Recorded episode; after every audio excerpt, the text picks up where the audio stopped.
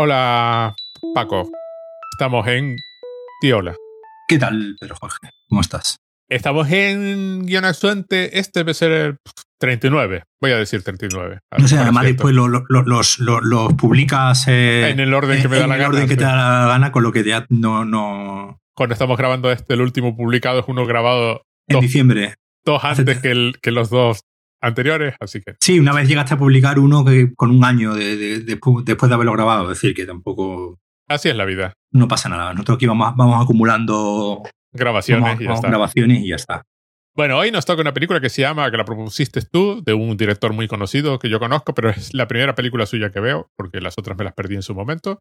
Se llama The Addiction, de Abel Ferrara, del año 1995, con guion de un señor que se llama Nicholas St. John, que además estuve leyendo que durante mucho tiempo la gente creyó que era un seudónimo de Abel Ferrara. Sí. Pero aparentemente es un amigo de infancia, bueno, del instituto al menos. Este, antes de seguir con la película y al hilo de esta, porque es muy importante, tú sigues sin tener tu doctorado, ¿verdad? Yo sigo sin tener mi sí, doctorado y vamos para largo. Y vamos para largo. Vale, perfecto. Voy a hacer un... Como esta película asumo que no la ha visto nadie o muy poca gente, está en, en filming. Filming, filming. Está en filming. Una joven estudiante de, eh, de doctorado, Kathleen Co- Conklin, es mordida por una vampira. Convertida ahora también en vampiro, ataca a todo lo que se encuentra por ahí, hasta dar con Peina, que es Christopher Walken en la película, un gurú vampiro que quiere enseñarle a controlar su hambre. Su remedio, además, en parte consiste en proponerle leer literatura, el almuerzo desnudo y a Baudelaire, en lugar de filosofía, que es lo que ella estudia. Pero Kathleen decide seguir con sus estudios de Nietzsche, Heidegger, Feuerbach. Consigue terminar su doctorado, con lo cual ya te está ganando a ti. Sí. Tras eso organiza un baño de sangre con toda la facultad y se los comen a todos ellas y sus amigos vampiros. Aparentemente sufre algún tipo de exceso alimenticio, está, va por la calle y acaba en el hospital donde pide morir. Vista de que no le, pide- de que no le dejan morir, eh, pide que le abran las persianas para que entre la luz del sol y la mate. Pero Casanova, que es la vampira que lo mordió originalmente, aparece y se lo impide. En esto, un sacerdote católico que está por el hospital con lo suyo, ella le pide confesarse y él le da la Eucaristía al final, con lo cual la gracia de Dios la salva y la última escena, que no puede ser más enigmática, se la ve a ella depositando flores en su propia tumba, habiendo aparentemente renacido de nuevo como ser humano. Vale, esta película la propusiste tú. Yo, en mi, en mi vida, o sea, yo conozco a Abel Ferrara, pero en mi vida se me había ocurrido. Abel Ferrara es sobre todo famoso por, ¿cómo se llama? Bad Lieutenant, que nos Sí, eh, Teniente Corrupto. Teniente Corrupto. Lo que no esperaba era una película tan asombrosamente católica. De hecho, leí un artículo entero donde discutía la teología de esta película. Hay tesis doctorales sobre esta película. Porque la última escena, eh, la penúltima escena, la última escena es en el cementerio, la penúltima, eh, el sacerdote eh, se da a entender que lo único que te puede salvar es la gracia de Dios. Ella es estudiante de filosofía. Curiosamente, no usa jerga filosófica ni habla en términos filosóficos hasta que se convierte en vampira. Sí. Que su forma de hablar cambia. Ella es una persona normal. Tiene una amiga que, que es Eddie Falco. Eddie Es Falco, la, sí. la actriz, la actriz protagonista es Lily Taylor y la amiga es Eddie Falco, que es una compañera suya de, de estudios, ¿se entiende? Eh, o de tesis. Eh, la película empieza hablando del mal y del por qué existe el Ujú. mal en el mundo y de, y de sobre todo, del mal eh, como pecado humano inherente al hecho de ser humano. Es decir, a la película hacen muchas equivalencias entre el, eh, entre el vampirismo y otras cosas, entre la adicción, por ejemplo, las drogas. Ella la primera vez que, que toma sangre eh, la extrae con una jeringuilla hasta que Ujú. decide pasar de eso y morder directamente a la gente. Pero la, la principal es entre, la, entre el vampirismo y el pecado inherente de la humanidad. Hay muchos comentarios sobre masacres militares y el holocausto, en- dando a entender que es inherente a la condición humana y que lo único que te puede salvar, que fue la parte, claro, cuando llegó el final, sin yo sin saber nada, tonto de mí, veo que la solución a todo es aceptar a Dios. Eh, fue cuando me puse a mirar y, por supuesto, Abel Ferrara y Nicolas St. John son católicos Muy católicos. Y de hecho, una interpretación de esta película es que va contra la teología de la liberación. En el sentido de que la teología de la liberación es tú actúas en el mundo para intentar mejorar el mundo, cuando la posición de la película es muchísimo más antigua y conservadora. Es decir, da igual lo que tú hagas en el mundo. Es, es la gracia de Dios la que te salva o no te salva. De hecho, de hecho hay incluso un momento ¿no? que uno de los profesores de, filosofía, bueno, el único profesor de, de filosofía que, que, sale, precisamente menciona ¿no? esa, esa idea de eh, sin culpa, pues eh, qué motivación tenemos para hacer el bien, ¿no? Si no nos sentimos culpables, si no, si no, si no tenemos este, este remordimiento durante todo el tiempo, pues eh, no conseguiremos hacer el bien. Es decir, si tú ya estás predestinado a que vas a ir al cielo o al infierno, en cierto modo, pues hagas lo que hagas, da igual, porque bueno, ya, ya está, ya está predestinado y ya está. Y precisamente esta idea de tú sentirte culpable porque algo lo podrías haber hecho mejor, ¿no? Porque, porque algo lo podrías haber hecho de otra manera y causar menos daño a los demás o, a ti mismo, precisamente es lo que te es lo único que te puede llevar precisamente a, a, ser mejor persona, mejor persona en el, en el mundo. Y por supuesto la, la idea del, del, dolor, ¿no? Del dolor como, o que también lo creo, creo, que hay un momento que lo, que lo menciona, la idea del, del dolor como purificador, ¿no? Del, del, dolor como una, como una manera de realizar ese camino. De hecho, al final, la, la, en la visita, ¿no? Esa que le hace la. ¿Cómo se llama? La, la Casanova, que le hace la, la vampira al final, eh, menciona precisamente a Dante, ¿no? Ah, sí, el, séptimo círculo del infierno. Exactamente, menciona precisamente a, Dante como esta, pues, bueno, pues la idea del, del camino que hay que ir eh, recorriendo, el, doloroso camino que hay que ir recorriendo, pero es un camino que al final nos lleva a la, a la purificación. Sí, probablemente Abel Ferrara junto con Martin Scorsese sean los dos grandes directores eh, católicos del cine, del cine americano y los dos, cada uno a su, cada uno a su manera, siempre impregnan eh, sus películas de su particular manera de ver la, de ver la fe. Eh, Nicolas St. John fue el, guionista de, bueno, gran parte ¿no? de, la, de la filmografía de, Abel Ferrara hasta pues, la última que hizo fue eh, El funeral, protagonizado por Christopher, por Christopher Walker, y precisamente no escribió eh, Teniente Corrupto, la, película más conocida de, Abel Ferrara, porque pareció que era una película eh, en ciertos puntos blasfema, ¿no? En, Teniente Corrupto, pues vemos a un, policía, como dice el título, bastante corrupto, ¿no? Interpretado por Harvey Keitel, pues que se droga, eh, hace mil y una perrerías, pero que tiene que investigar la violación de una, de una monja, ¿no? Entonces, eh, en, este, en este proceso, en este via crucis que, sufre nuevamente el personaje, aquí también vemos al personaje sufrir su peculiar eh, via crucis, es decir, vemos al personaje ir pasando por diferentes estadios hasta llegar al, movimiento de, de, digamos, de realización, eh, de realización final. En una de las primeras películas de, Abel Ferrara, eh, eh, que en España, no recuerdo mismo cómo se llama en, en España, en inglés es Mrs. 45, de, una chica, de una chica muda que es violada dos veces en una misma tarde, es decir, la violan en un, en un pasadizo de Nueva York y llega a su casa y en su casa hay un señor que está atracando y la vuelve a violar otra vez.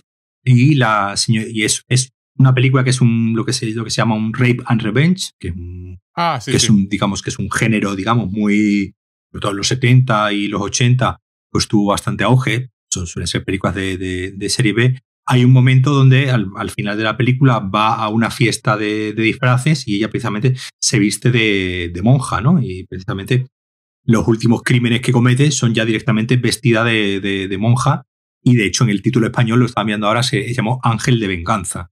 El caso, como digo, es, es algo muy... todo este tema de, de la culpa, todo este tema de, del, del via crucis, del, del personaje, ¿no? Que tiene que ir pasando por una serie de, eh, de estadios, ¿no? De, eh, para al final llegar a una revelación final donde, eh, como digo, es una, es una constante en, en, en la filmografía de Abel Ferrara, pero sobre todo, como digo, en la, la filmografía que tiene conjunta con, con Nicolas St. John. La idea final de esta película es que básicamente no importa lo que tú hagas, quieras hacer o decidas hacer, es Dios el que decide.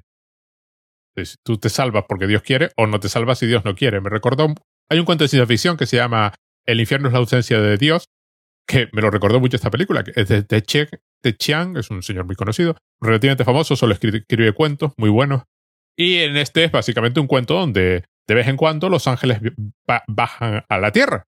Y los ángeles pues son seres monstruosos porque, bueno, son seres superiores. Si un ángel, si miras directamente al ángel, pierdes los ojos, pero es como si nunca los hubieses tenido, pero alcanzas una divinidad y eh, una especie de, iluminación religiosa y, y, al final baja al cielo. Y de vez en cuando el suelo se transparenta también y ves el infierno. Y entonces hay un señor que está persiguiendo a un ángel para ver si consigue verlo y estas cosas. Bueno, al final pues consigue ver a un ángel y, está, y Dios lo condena al infierno. Porque no vas a tú a decidir por Dios. La regla dirá lo que quiera, pero en última instancia decide Dios. Y aquí es exactamente lo que pasa. Es decir, es muy interesante el encuentro con Peina, el vampiro este gurú, que el Christopher Walken lo hace genial, que es una especie de, de vampiro budista. Sí.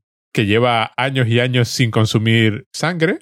Se alimenta de ella, porque aparentemente, pero básicamente le dice que tú no puedes morir, pues tienes que aprender a vivir con el... Pero lo interesante del personaje es que ese personaje no ha dejado de ser vampiro. Ese personaje ha aprendido a vivir sin el ansia de, de beber sangre y sin tener que devorar a los humanos y, y tiene una vida larga. De hecho, hay una escena genial donde da la impresión de que él se está reflejando en los espejos pero no es verdad, se mueve y resulta que es, es, un, es un, vidrio, no es, transparente, tú lo estás viendo a través de, no se está reflejando. Mientras que la otra redención real es, es la buena de verdad, la que te vuelve a convertir en humano. La película está en blanco y negro, además es un blanco y negro espectacular, además muy blanco y negro, muy... Muy saturado, muy, muy contrastado. Muy luz y oscuridad, muy bien y mal, muy, muy maniqueo, ¿no? Y una cosa que la película tiene es que el dolor que ella siente, sobre todo el dolor inicial por la transformación en vampiro, el personaje, eh, la actriz lo transmite muy bien, se, se retuerce de, verdadero dolor, ¿no? Hacen la comparación continua con, con, la, con la droga, claro, pero la película va más allá. Y tras todo esto que he dicho, la película es una película de vampiros y de terror. Sí. O sea, la escena en que se los comen a todos allí en la fiesta de facultad, en plan, yo conseguí mi doctorado, ahora me puedo vengar y matarlos a todos sino que lo que, claro, lo, que hace es, digamos, a todos los que ha ido reclutando. Sí. Y durante, durante, la película ella va, pues muerde a la compañera, muerde al profesor, eh, va, muerde, al chico negro, ¿no? Que con el que se encuentra por la calle. Ella, ella va y, al final a todos estos los junta a todos en una, en una fiesta. Claro, tú al principio no sabes, ¿no? Quiénes son los que más o menos te lo, te lo ves, te lo ves, porque obviamente ves a la, ves a la amiga y, o sea, has visto a la amiga que hacía 10 minutos antes, pues le pega un bocado también en el, en el, cuello. Y al final lo que ha ido fue creando como una especie de, de, ejército, ¿no? De, de conversos, de, gente a la que ha, a la que ha conseguido eh, convertir, otra metáfora, ¿no? También con en religiosa. Y pues, bueno, pues al final, pues comparte este, este, este don con todos. Y lo que le ocurre al final es una sobre, es, a todas luces, una sobredosis. Y de hecho, Abel Ferrara, Abel Ferrara es un, señor que ha tenido bastante problemas con las, eh, con las drogas, es decir, él ha sido adicto a la heroína durante, a la heroína, al crack y a todo lo que pillaba durante muchos años, ahora parece que está un poco más eh, reformado. Y de hecho ahora no, lo, no es explícitamente, pero le leía en una entrevista hace poco que ahora está abrazando el budismo. No es que se haya hecho budista directamente, pero bueno, sí digamos, con la edad, pues ha empezado a, ver al, budismo como un lugar donde sentirse más cómodo sin el, como he dicho antes, sin el peso tan fuerte de la culpa tan inherente al eh, sentimiento cristiano eh, católico, ¿no? donde, digamos, la culpa te está machacando durante todo el tiempo, la idea del pecado está continuamente presente, ¿no? En el en la película, sobre todo al final, donde menciona eh, una, cita, ¿no? De que no, somos pecadores porque pecamos, sino pecamos porque somos pecadores. ¿no? Esta, esta idea de que... No somos malvados porque hacemos el mal, hacemos el mal porque somos malvados, lo repiten varias veces. Esa, esa, y la de los pecadores es la que usan varias veces. Eh, y eso al final, la, la, religión católica es un poco, es una losa, ¿no? Que, que tiene ahí Y de hecho es un poco lo que llevó a Nicolas St. John a precisamente a, retirarse, ¿no? Porque, eh, digamos, pobre hombre, de, tanto darle vueltas a los mismos temas, pues estaba volviendo, volviendo majara. Y además, aquí, le, según he leído, que eso no lo, no lo sabía, el pobre hombre sufrió la pérdida de un, de un hijo justo en el, en el momento de que estaban haciendo esta película, eh, o cuando estaban planeándola, y digamos, pues ya le supuso un agotamiento, un, agotamiento mental que le llevó a dejar de, de, escribir películas, pues solamente ha hecho guiones para, para Abel, para Abel Ferrara y me está investigando y no sé, el hombre a lo que se dedica ahora, bueno, el hombre sigue vivo. Lo, vi por ahí de que estaba, sí, ahora se dedicaba a otra cosa completamente diferente. No, no, no, no, no he encontrado que, a que el hombre de que vive desde el año 1996. Aquí entonces, aquí se mezclan, digamos, por un lado, el tema este de la religión, ¿no? El tema este de la, de, la fe y de, y de, Dios, con el tema, como bien dice el título, de la, de la adicción, ¿no? Al que, al que Ferrara. Eh, y además que eh, Abel Ferrara es un, es un director que suele. Además, es un director que tiene una carrera bastante larga, es decir, no, un hombre que no ha dejado prácticamente de, de hacer cine desde su primera película en el año 79, es decir, que ha tenido una carrera bastante estable fuera de los círculos eh, hollywoodienses, es decir, no siempre ha contado con actores más o menos conocidos, ahora, ahora últimamente se ha aliado mucho con Willem Dafoe, con el que ha hecho varias eh, películas. Yo tuve la oportunidad de ver, de ver en el Festival de, Sevilla hace un par de años Tomaso, una de sus últimas, eh, una de las últimas películas del año 2019, donde precisamente contaba la historia de un, de un director de cine eh, americano viviendo en, en, Roma. Abel Ferrara ahora mismo vive, vive en Roma y que, eh, digamos, lidiaba con los demonios de una eh, adicción y de sus propios demonios de, de, haber, de, haberse, digamos, quitado de medio de, toda la, la, farándula americana y de hecho además la protagonista, la Tomaso, la, la película, quien hace de pareja de Willem Dafoe es la propia mujer de, Abel Ferrara actualmente. Es decir, que es muy habitual que además también Abel Ferrara use a, a, sus propios familiares. Y de hecho el hijo que sale en la película también es eh, su, propio, su propio hijo. Como digo, es un, es un director que, que, es muy habitual que se vuelque mucho personalmente en las, eh, en las películas que hace. Y todas, en cierto modo, tengan un cierto componente autobiográfico. O si no, explorar siempre una serie de, eh, de cuestiones, como he dicho antes, como, como el tema de la, de la fe, eh, sobre todo católica, lo que lo hace un director además muy, muy orgánico, ¿no? Es decir, en el sentido de que sus películas se nota, se, suele notar que están hechas muy desde las entrañas, ¿no? Muy, no desde esta película además es una película que puede resultar en cierto momento incluso un poco pedante, un poco pretenciosa. Pero bueno, estamos viendo la historia. Estamos viendo la historia de una señorita que se está doctorando en filosofía, es decir, no puede no ser pedante, ¿no? Que bueno, es una doctora en filosofía, imagínate. El profesor es especialmente pedante. Claro, pero es profesor de filosofía, claro, que quieres. Pero aún así no es una película que no pierde esa, digamos, organicidad. De hecho, es una película que donde, donde hay incluso eh, un cierto comentario ¿no? sobre, el, sobre, el mundo, sobre el mundo académico, en el sentido de que hay un momento en el que ya a ella todas estas eh, teorías que va estudiando ¿no? sobre el origen del mal y sobre qué es lo que nos hace malvados y qué es lo que nos hace pecadores, llega un momento en el que eh, no le sirven. ¿no? Ella se saca el doctorado, ella termina siendo doctora, decir, se supone que, como tú bien dices, como tú bien dices siempre, si ya eres doctor, ya eres el que más sabe sobre un tema en concreto en un momento determinado, pero la solución es eh, precisamente en ese, en ese momento de álgido eh, intelectualismo que puede ser la fiesta donde recoges tu título de doctorado, la solución final es precisamente convertir a todos los asistentes de la fiesta en seres inmortales, en seres vampíricos, que eh, se tendrán que estar cuestionando durante mucho tiempo sobre si lo que están haciendo está bien o mal, porque para sobrevivir tienen que matar a otra gente. Sí, sí, es una, es una película eh, anticerebral en ese sentido. Claro. Los personajes eh, intelectuales, eh, por ejemplo, a la amiga, ella en un momento dado le dice, qué obtusa para ser una estudiante de doctorado, ¿no? Y el momento genial de la fiesta es cuando ella dice, y ahora voy a, voy a contar lo que he aprendido. Y se da la vuelta y le muerde al decano. Es, es inmediato, o sea, es en ese momento en plan, voy a soltar un discurso intelectual. No, y además lo hace con una, sonrisa oreja a oreja, un momento de felicidad. En la película está diciendo, no hagas nunca el doctorado. no solo no sirve absolutamente para nada, en el sentido de, bueno, al final lo que tienes es un trozo de papel, es, lo que, es básicamente lo que le dan. Te presentaste ante unos señores que decidieron que, que tú merecías un, ese trozo de papel. Sabes mucho, en este caso, de filósofos ateos, pero del mundo no sabes nada. Tú has estudiado el pecado y la culpa y el dolor, pero como demuestran las fotografías una y otra vez que salen de distintas masacres, tú de la culpa, del dolor y del pecado no sabes nada. De hecho, en la, película hay un leitmotiv, ¿no? Que es una exposición sí, del holocausto, sobre, sobre, masacres, sí.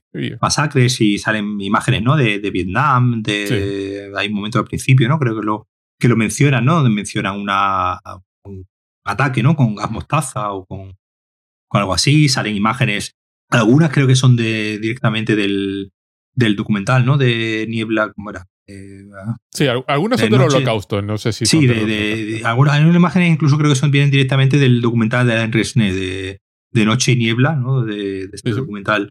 O sea, que fue el primer documental, ¿no? Que empezó a mostrar imágenes explícitas de, pues, o sea, una excavadora, ¿no? Cargando una pila de, de cuerpos eh, espeluznante. Claro, es decir, y poniendo y poniendo en contraposición esos, esas grandes, esos grandes momentos malvados con, eh, con esta chica que, pues para sobrevivir, primero, como dices, como contabas tú antes, la primera vez que, que la primera vez pues coge a un, a un homeless, ¿no? A un pobre que está dormido en mitad de la calle y con mucho cuidado les trae un poquito de sangre y después ya se inyecta. Es decir, es un poco meticulosa, como quiere no hacer demasiado daño, ¿no? Hasta que llega un momento en el que ve que que es un poco lo que ocurre con las adicciones, ¿no? Que esa fuerza de voluntad de hacer el bien o de hacerlo, de no hacerlo del todo mal, pues la adicción, precisamente el, problema, que, el problema que tienen las adicciones es que el adicto sabe que lo que está haciendo no está bien, pero hay una fuerza superior que le combina, ¿no? Que le lleva a, eh, pues, ya sea las drogas, ya sea el juego, o ya sea cualquier otro, otro tipo de, o ya sea Internet, ¿no? Eh, da igual, cualquier tipo de adicción, el que es adicto sabe perfectamente que lo que está haciendo no está del todo bien, pero hay, pues eso, hay una fuerza superior, en este caso también incluso se puede eh, asimilar a Dios, eh, Dios como una adicción, es decir, como, como algo que está por encima de tu, de tu propia voluntad y que es un poco lo que le enseña el personaje de Christopher Walken, ¿no? A decirle que la fuerza de, voluntad, ¿no? Esa, esa idea de, de, tú controlar tu, tu destino, pues, eh, pues también tiene un cierto, un cierto límite, ¿no? Es decir, que esa, que esa voluntad necesaria para vencer la, adicción, pues eh, es, es, es, un, es un camino que hay que superar y que no es para nada fácil, claro. Es que además el personaje de Christopher Walken básicamente le viene a decir lo mismo que acabamos de decir antes, que todos tus estudios de filósofos no sirven para nada. Estudia gente que realmente era adicta. Estudia, lee, lea a Borros, lea a Baudelaire. o sea, aprende, aprende de los que vivieron con eso y de los que sabían lo que era no poder, no, no poder tener el chute, ¿no? Claro, eso, eso menciona lo de, lo de Borros. Dice Borros eh, eh, escribió sobre qué es lo que era no dar tener un chute. Es decir, no, no tenerlo, sino no, no, no tenerlo. Y es curioso como ella la evolución de, del personaje, que eso, de que empieza. Eh, cuando ella empieza, están hablando de un caso de estos de un militar al que condenaron por una masacre en algún poblado, pero ¿cómo lo eligieron a él? Básicamente, ella, su argumento es: ¿por qué él y no. alguien le dio armas, alguien lo mandó allí, alguien. O sea, sí, ¿por qué no la institución al completo? no la institución, pero no, no baja allá, ¿por qué no la sociedad entera? Es decir, que es el tema, es uno de una cosa que se repite en la película es lo de, en un momento dado ella dice, peco, luego soy, y tengo una adicción, luego soy. hay, un, hay un componente de que toda la sociedad, es lo que decíamos antes, no somos malvados por hacer el mal, hacemos el mal porque somos malvados. Entonces la sociedad es, es malvada en sí. ¿Cómo pudiste condenar a este por un crimen cometido por todos, por todos nosotros en última instancia? Me encantó porque el encuentro con Christopher Walken es por la calle, ella, ella se le acerca en plan, lo voy a atacar, pero la cámara está como arriba, es un, es la idea es que es una cosa totalmente casual, que se cruzan los dos. Y él le suelta a ellas las frases que usan los vampiros. Dice, eh. no, ya, sé cómo es. la, identifica inmediatamente. Y es que el vampiro te lo expresa como si tú tuvieses la opción de decidir no ser devorado por el vampiro. Sí, cuando Casanova la, la digamos, la, la, corrala por primera vez, le dice, lo tengo aquí montado, le dice, mírame y dime que me vaya, no me preguntes, dímelo, pídemelo, pídeme, pídeme. Y además en serio. Y, además en serio. No me lo Entonces, y, la gracia es que todos los personajes a los que ella después le va repitiendo esa frase, ninguno pide, vete, déjame. Sino todos es, por favor, eh, eh, no me hagas daño, eh, pero ninguno explícitamente le termina diciendo, pídeme que me vaya. Hay una escena como casual, pasa en un segundo, donde ella está jugando con un zapatito, que da a entender que, que, en algún momento se comió a un niño.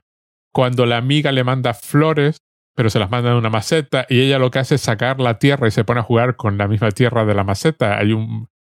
Hay un textura del mundo, ¿no? De, pegarse, ¿no? Eh, cuando va a la fiesta final, la fiesta de, graduación, y, ella, eh, hay alguien repartiendo folletos religiosos en la entrada y ella le dice que entre con, con ella y el otro se niega, ¿no? Dice en algún otro momento y, y, se cabrea y se enfada allí en un, en un armario, ella sola encerrada, en plan de cómo alguien me puede decir que, que no. O sea, cómo, se, cómo alguien se ha atrevido a, a negarse. Y se abraza de una forma que da a entender una chaqueta de fuerza. Mm. Porque cruza así los brazos sobre el pecho, en plan, como si, como si de pronto estuviese retenida, ¿no? Y hay un montón de momentos así. Otra cosa que es muy importante de esta película, que, que me, me, eh, me, fui fijando y luego es cada vez más, es la cantidad de puertas que hay. La cantidad de veces que ella está en el umbral. Mm. O puertas que se abren y se cierran son continuas, pero cantidad de veces en que la cámara a ella la está mirando y ella está en el quicio de una puerta. Cuando entra en el aula por primera vez, cuando ya se ha recuperado y el profesor le dice se ha recuperado, pues quedamos a las seis.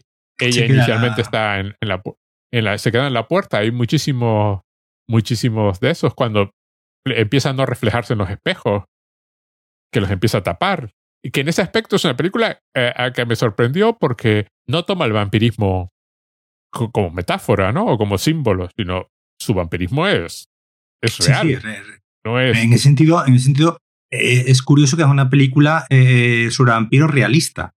No, no, es una, una película que abrace el, el fantástico, Obviamente es una película, obviamente es una película fantástica, porque que sepamos los vampiros no existen, pero está, eh, eh, está contada, está eh, planteada como con un afán realista muy, muy, muy interesante. Es decir, de, año, de un, el año, un año antes, ¿no? Creo que es, por ejemplo, entrevista con el vampiro, por ejemplo, que hubo una, hubo una pequeño revival ahí sobre el tema vampírico, ¿no? Bueno, con la película de Francis Ford Coppola, entrevista con el vampiro y esta, digamos, son como la, las tres películas de vampiros de, los años 90 hasta que ya, ya una década más tarde, pues vendrían los vampiros de Crepúsculo, ¿no? A, eh, de nuevo a, a, poner de moda los vampiros o True Blood en, por, otro, por otro lado, que son, son otras ficciones también vampíricas, cada una tomando diferentes... Eh, pero sí, eh, como digo, esta es una película, en cierto modo, hasta realista en ese dentro de lo fantástico. Además, no, te explican en ningún momento cuáles son las reglas de los vampiros, porque además es como que las damos, por supuesto, ¿no? Sabemos que pues, el vampiro le molesta la luz, ella pues al principio pues no sale con gafas de sol y cada vez más la vamos viendo con gafas de sol. Hay un momento, ¿no? Que está con la, con la amiga que van a salir hacia, que van a salir precisamente de la facultad, que está, donde está todo oscuro y simplemente, y, al, y al pasar por un haz de luz, ya se marea y le dice a la amiga, no, no, me voy a quedar por aquí mm, estudiando, voy a recoger algo, eh, después te veo, porque ya directamente le, cada vez más progresivamente, ¿no? Le va molestando la, luz. Ella sabe perfectamente, ¿no? Que se tiene que alimentar con sangre humana y que no puede comer otro tipo de, de, alimento. De hecho, le pregunta, ¿no? A, a Christopher Walken, que no, que dice que bebe, que bebe té. Le pregunta que cómo, cómo ha podido eh, beber té. Es decir, hay toda una serie de reglas ¿no? sobre el del vampirismo que las da por supuestas. Es decir, que, entiende que, todos sabemos cómo funcionan los vampiros y que, bueno, eh, que es, en entrevista con el vampiro, pues el personaje de Tom Cruise le tenía que explicar ahora a Pete cómo funcionaba el, cómo funcionaba el tema. Y, el y, aquí no, aquí, aquí es, es algo que, que, se entiende que es eh, conocimiento común, conocimiento popular, que todo el mundo sabe cómo funciona, que bueno, pues no, te refleja en el espejo, no te, no te puede dar la luz y, ese tipo de cosas que bueno, que todos sabemos cuando nos convertimos en vampiros, pues es lo que pasa. Además, es una película, curiosamente, a la vez con muchísima conciencia social. Sea, la universidad es como un mundo aislado y en cuanto sales a la calle te encuentras con la realidad de la ciudad de Nueva York, en este caso. Claro, y ahí se emparenta mucho también con, con Scorsese en ese sentido. Tú puedes ver la filmografía de, yo creo que prácticamente, ¿no? Todas las, bueno, no todas, pero gran parte de las películas de, de Abel Ferrara están situadas en Nueva York, ¿no? De, pues, de, sobre todo de, esta época, la que, la que he mencionado antes de Mrs. 45, la de eh, tiene otra que se llama Fear City, que también está ambientada en Nueva York. China Girl es directamente un Romeo Julieta eh, ambientada en, pues eso, en dos, eh, digamos, un Romeo Julieta racial, ¿no? Entre una chica china y un chico caucásico.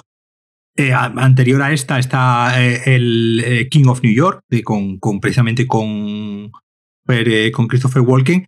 Y, y, es, un, es un director como digo, eh, en, este, en este ciclo de, películas eh, refleja muy bien el Nueva York y sobre todo el cambio que sufre el Nueva York en los 80 eh, y los 90, ¿no? Nueva York en los 80 y los 90 tiene uno de los índices de criminalidad pues, más altos ¿no? del mundo civilizado y digamos este colapso moral ¿no? que, que, representa Nueva York, pues bueno, recordemos todo Taxi Driver, ¿no? De, de Scorsese, de, Taxi Driver de Scorsese a, ¿cómo se llama esta? De Nicolas Cage, ¿no? La ambulancia eh, Bringing Out the Dead, que es del año 99, 99, 2000, también de, de Scorsese, van presentando muy bien esta idea de, Nueva York como el lugar donde la, civilización, por un lado, eh, tiene su cenit, pero por otro lado, tiene su gran, su gran decadencia eh, moral y social. Entonces son, son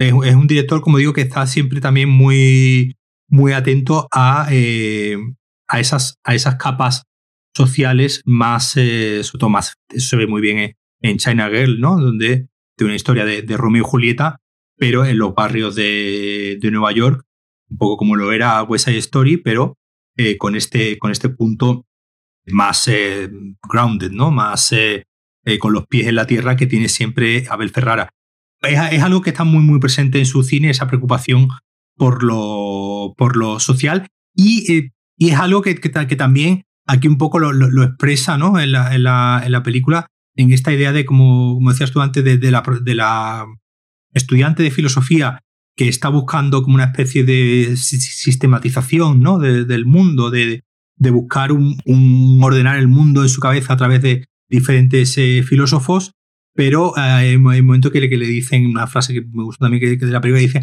que la esencia se revela a través de la praxis. es decir, que, que, tanto estudiar, tanto estudiar, ¿para qué? Lo que tienes que hacer es salir a la calle y cruzarte con la gente de la calle y la gente de la calle son las que te van a dar el, verdaderamente, el verdadero entendimiento del mundo y no tanto estar aquí escondido en la, en la biblioteca. De hecho, también hay un momento que, hace unos comentarios un poco despectivos ¿no? sobre la biblioteca como un lugar que, que huele mal ¿no? y que huele a talina o algo así. Llega, llega, llega a decir, es decir, que, que déjate un poco de, estudiar y sal a la calle y mira a la gente que hay en la calle porque esas son las que te van a dar un verdadero entendimiento del mundo y no tanto libro. Eso, hay un contraste evidente entre las escenas que transcurren fuera de la universidad y la universidad que es como una burbuja, un mundo aislado, en un Nueva York que es completamente diferente. Cuando ya sale a la calle, todo es diferente, el tipo de lenguaje es diferente, la gente es diferente. Y el ejército de vampiros, exceptuando a la amiga y al profesor de filosofía, es también de desclasados, es de, gente de clase muy, muy, muy baja. Hay una escena cuando ella, después de haberse ido de la casa de Peina, del vampiro budista, ¿no? un buen samaritano se la encuentra en la calle y la quiere llevar al hospital y él y ella se lo come también y lo convierte en vampiro.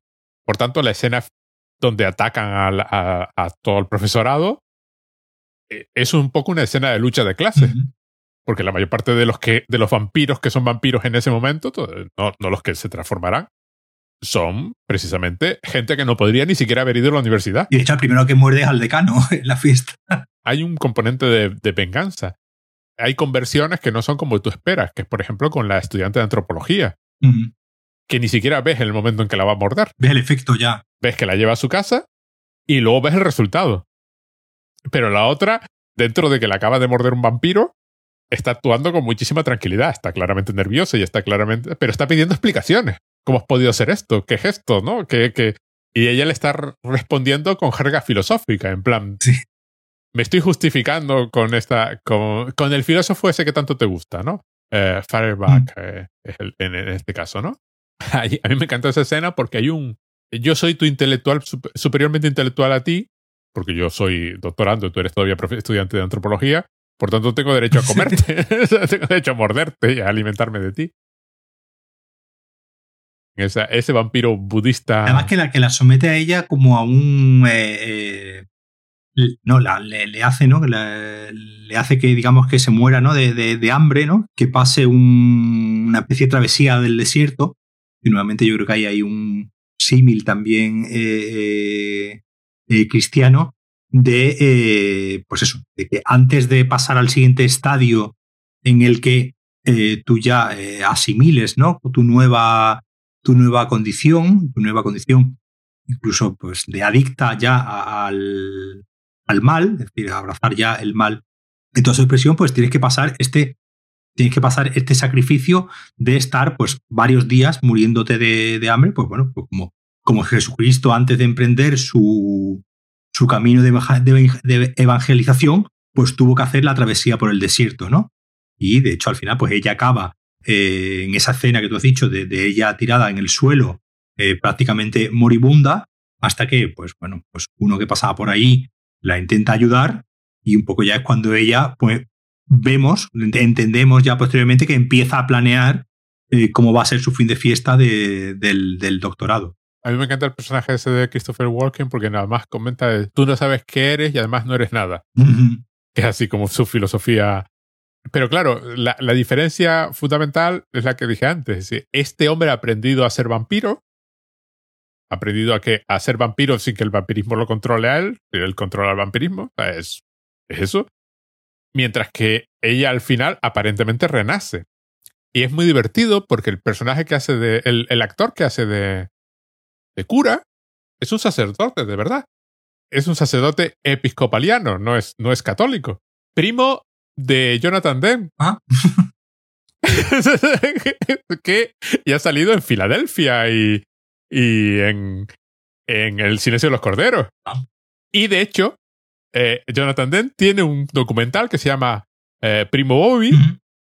que va sobre Ah, este señor, que es sobre su labor social en Harlem. Quiero decir, eh, cuando lo leí me quedé, porque el artículo viene a decir, en una película que niega la praxis, o sea, niega, niega el ir al mundo, o sea, te, dice- te dice que la única salvación posible es la, es, es la gracia de Dios, es la única opción. Además, quizás Christopher Walken, ahora que me dices lo de verse rara, que se está volviendo budista, pues sea otra vía en el sentido de, bueno, sigo siendo, sigo siendo adicto, pero es una adicción de otro tipo, ¿no?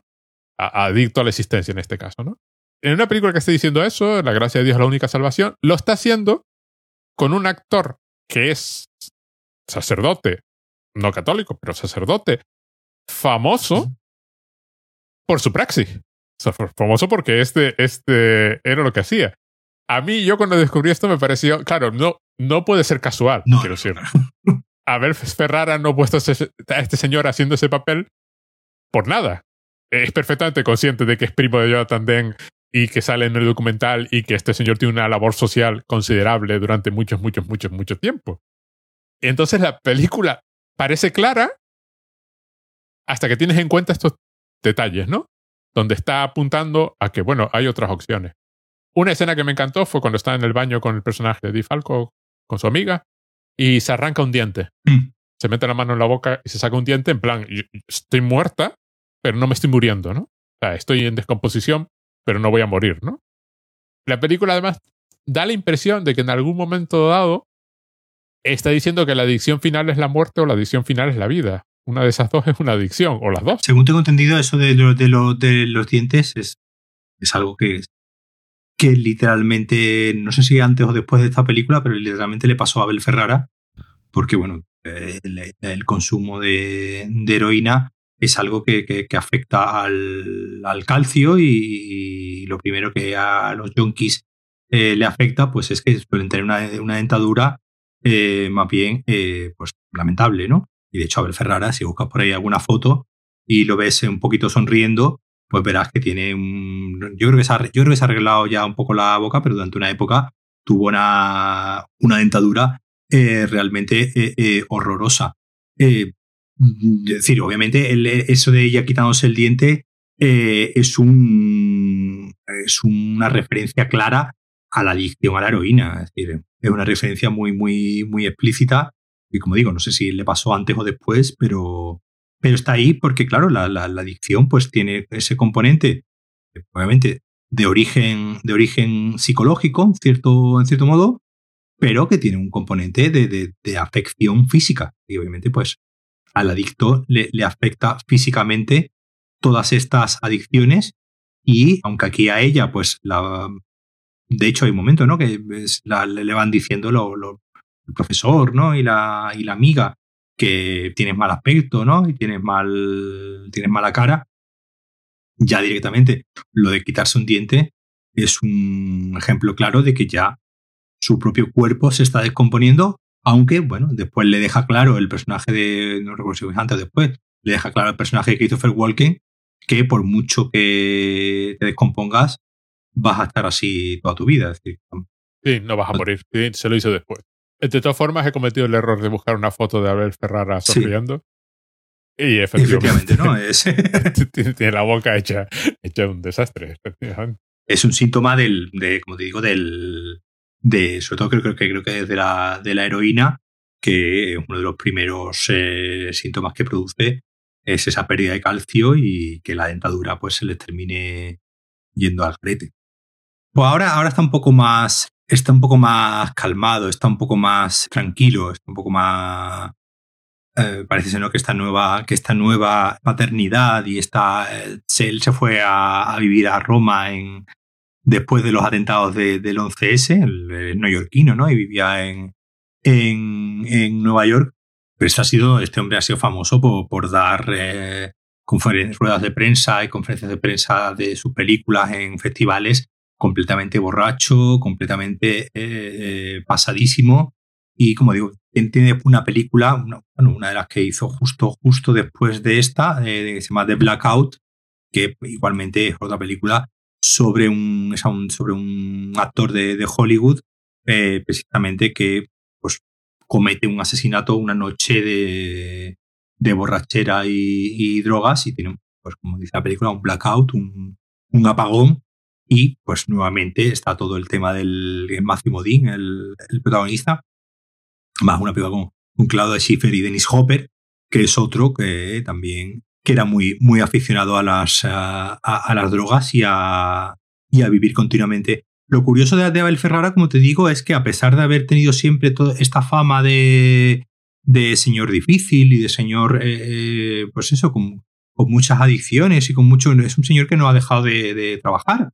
Que tú miras su filmografía y eh, tampoco tiene grandes lapsos de tiempo donde haya dejado de, trabajar y, tiene, pues, no sé si pues, cerca de 30 películas, ¿no? Que, pues, que es una carrera, pues, la verdad, bastante... Está bastante bien. Que muchos directores querrían, ya querrían tener, ¿no? Hizo hace relativamente poco dos, dos de sus últimas películas. Una fue Welcome to New York, Bienvenidos a Nueva York, que era como una especie de, de biopic sobre Dominique Strauss-Kahn, ¿no? sobre el, el señor este del Fondo Monetario Internacional al que pillaron que organizaba orgías y, y que era un señor protagonizado por Gerard Depardieu, otro señor también muy dado a los, eh, a, a, los excesos. Y justo posterior de, de, esta, esta es de 2014, y justo posterior después de esta, en el 2000, ah, bueno, entiendo que es el mismo año, en 2014, hizo directamente ya un biopic sobre Pasolini. Ah, ¿sí? que era otro, que era con, con, con, Willem, con Willem Dafoe, que pues, no, pues Pasolini pues era otro señor también pues muy dado a los, eh, a los excesos y a tirar por el lado salvaje de la vida.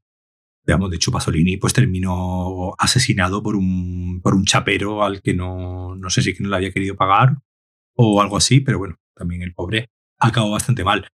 es un director donde eh, todos estos, todas estas miradas al, lado más sórdido del, del, ser humano, pues le atraen mucho y, como digo, siempre tratadas desde su propia praxis, ¿no? Entonces, en ese sentido, esta película, al, reflexionar sobre esta idea del, de lo intelectual y lo, y lo práctico, en cierto modo está hablando sobre su propia, su propia condición y su propia, su propia idea de, de, ver el mundo. Al final, pues, como, como, como tú decías antes, eh, al final la solución termina siendo pues compartir esta existencia vampírica con cuantas más gente mejor y este exceso al final pues abrazar a, Dios como último recurso. No sabría decirte si eh, la conclusión final es tan literal como, eh, como parece, ¿no? Como, Entiendo que es metafórica. Claro, claro. Es un señor eh, católico, pero bueno, un poco como Scorsese, católico a su, a su modo, ¿no? Scorsese fue otro señor también que, que, en su momento pues tuvo sus tiras aflojas con su propia fe, tuvo también sus tiras y aflojas con, con las drogas y, tal. Parece ser que, es algo, ¿no? Que, que es intrínseco a el catolicismo, ¿no? esa idea siempre de estar permanentemente torturado y siempre estar buscando una vía de escape a algún, lugar, ya sean las drogas, el alcohol o, en este caso, pues eh, morder el cuello de gente, eh, como lugar de, buscarle un, sentido al mundo y que, eh, el, como he dicho antes, el catolicismo pues lleva esa idea de la culpa siempre, es decir, el pecado original, para eso está, es decir, al final, en cierto modo, el personaje de Casanova, el personaje de, no sé, por ahí lo, leí algo, es un poco como la serpiente, ¿no? Es un poco como la serpiente que... Bueno, tiene, tiene un aspecto, ahora que lo pienso, claro, ahora que lo dice. Claro, es un, es un, poco, es un poco la serpiente, ¿no? Que lee que le tienta ¿no? a, cometer el, pecado original y de hecho el, propio personaje de Christopher Walken se lo dice, ¿no? Dice, el primero, el primero es el más difícil, ¿no? La primera vez que tienes que matar a alguien o morder a alguien cuesta más trabajo, es como el primer pecado es el más eh, complicado y es el que más te, piensas, ya una vez que has cometido el primero, ya el resto vienen, vienen solos, ¿no? Ya te acostumbras a, a cometer los pecados ya por, por, pura, por pura inercia y no, y no, y no, y no le das y no le buscas más. Lo que comentábamos antes, de que la primera vez que ella saca sangre es muy metódica y muy concienzuda eh, eh, y busca un homeless y le saca sangre una jeringuilla y cada vez más pues va siendo cada vez menos cuidadosa y cada vez va lo va haciendo de forma más explícita. Justo antes de la orgía final de sangre, lo que le dice a, a su amiga es tráeme una mujer. Sí, ya está. Que, que, que, una que valga. O sea, ya en, es, ya no es esta en particular, sino tráeme a una que, valga para esto, ¿no? Y la otra va y se la trae, pero ya está escondida en ese momento en el armario. En lo curioso, entiendo que al final se entiende que es metafórico, que ya muere con la gracia de Dios, no va al infierno y lo que vemos al final es una especie de, visión de, de, de que, bueno, de que murió, pero murió con la gracia de Dios, cuando hay... Y además que esta, idea del, del, del, primer pecado, por ejemplo, está en la, en la peli que te he mencionado antes, la de Ángel de Venganza, Mrs. 45, de esta, de, esta chica que es violada y empieza un, un, proceso de ir matando a todo el macho tóxico que se vaya encontrando por, por la calle. Además es una película, como digo, que para ser del año eh, 70, no, 81, para ser del año 81, es una película eh, de un feminismo que si la hiciésemos, se hiciese hoy, diríamos que, que Abel Ferrara es wow o algo, o algo así. Porque, eh, como digo, es, una película sobre la masculinidad tóxica. Es decir, una película donde vamos viendo, donde, donde la chica pues, se va eh, revelando de una forma excesivamente violenta sobre todo el que le va diciendo algo por la calle, diciéndole un piropo, y ella pues reacciona de la forma más salvaje posible y el primer asesinato que comete esta chica, pues digamos, lo hace como una reacción a el, hombre que ha entrado en su casa también para, para violarla. Es digamos como que el primer pecado cuesta, eh, le cuesta un poco más de... Pero poco a poco se va acostumbrando y eh, la chica pues termina con su pistola pegando tiros a diestro y siniestro a todo el que se cruza sin pezárselo dos veces. Es esta idea, el primer pecado es el que cuesta y lo siguiente pues van, van solo hasta que nos acostumbramos a, pecar ya sin plantearnos que estamos pecando precisamente por, por, como decíamos antes, porque simplemente pues somos malvados, somos pecadores y está en nuestra naturaleza y cuanto antes lo, lo asumamos, pues más tranquilo viviremos, aunque el catolicismo no nos deje vivir de todo tranquilo, claro. Por lo visto hay algún comentario que, que no es católico en la película, es religioso, es sufí. Hay, la cita final, la autorrevelación es la aniquilación del, del yo, aparentemente es de la tradición filosófica sufí. Con lo cual me hizo, me hizo muchísima gracia, porque el artículo que leí sobre esta película venía a decir que de vez en cuando es una película que de vez en cuando que parece estar muy clara, que efectivamente la trama es muy clara y que ya el final es en las condiciones en las que pero que continuamente está lanzando otras opciones, que podría haberse resuelto de una forma o de otra diferente, ¿no? Que ella podría, por ejemplo, al principio, eh, cuando, cuando, cuando empieza a ser vampira, que es, una especie de parto, hay un, hay un momento ahí donde ella se está retorciendo de mm. dolor en la transformación, y luego eh, se vuelve una mujer con muchísima confianza en sí misma. No se mueve por las calles con la timidez del principio, toda la relación con el profesor, cuando están en el, en el pub, a ese donde ella está escuchando la música en silencio completamente y es él el que está interrumpiendo continuamente, intentando mantener una conversación y ella, está le, y ella le responde en plan, déjame en paz que estoy escuchando al cello este de, de, aquí.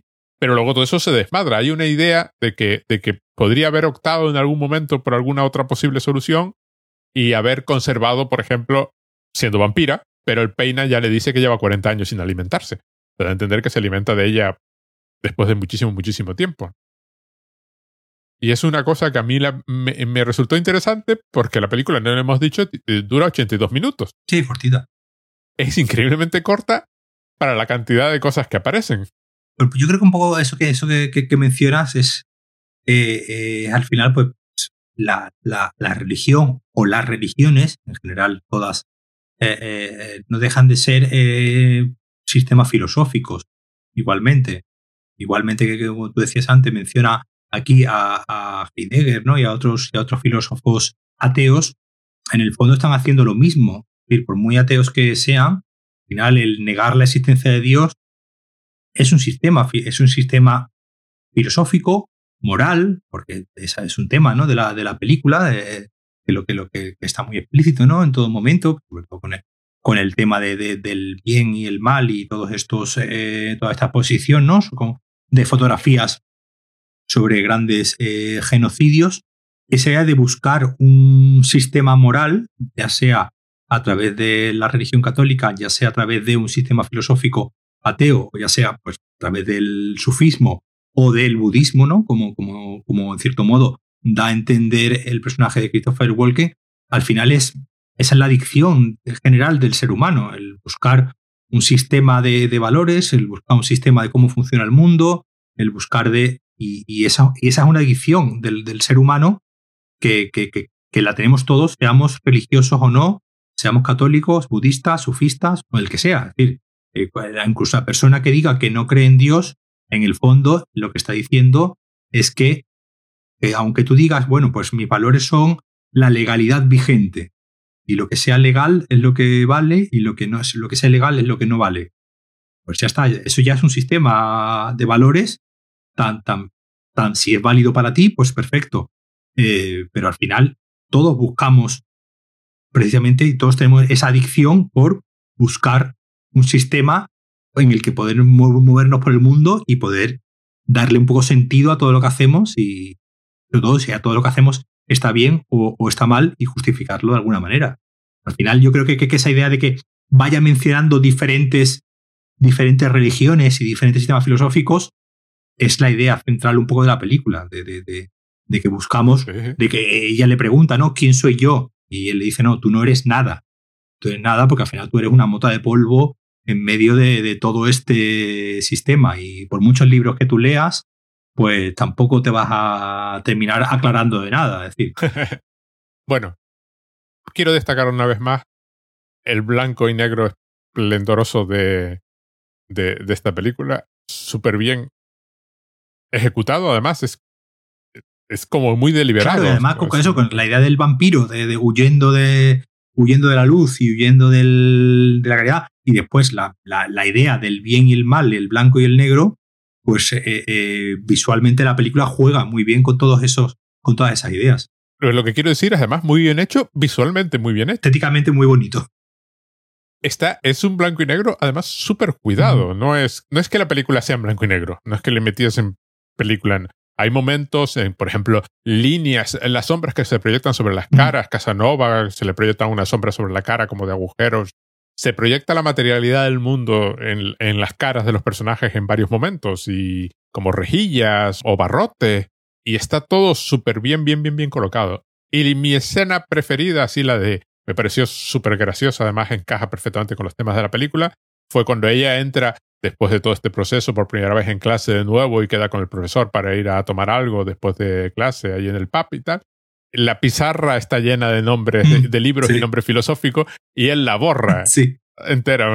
es como el momento de, claro, eh, bien, ¿no? Bien, bien hecho, ¿no? Bien, y, también el contraste entre ella y, la amiga, la otra Eddie Falco, ¿no? El personaje de Eddie Falco, porque, porque ella es inicialmente como muy, eso, muy, muy reivindicativa, muy de cómo hacemos esto, que es, esta situación está mal, esto habría que arreglarlo. Y la otra es súper estudiosa. La otra va a comer y abre el libro y se pone a leer mientras está comiendo. Dice, ¿cómo te, ¿cómo te, puedes comer hamburguesa leyendo de lo que estás leyendo sobre masacre y, leyendo esas cosas?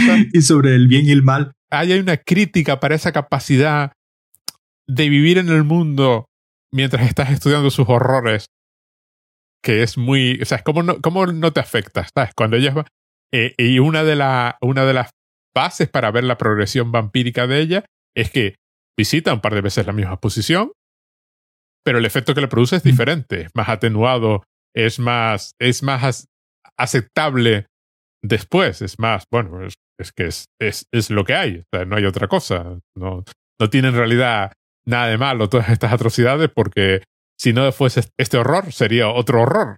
Un horror va a haber aquí en este sitio. O sea, habría fotos de si no es esta matanza es otra matanza, no hay no hay nada.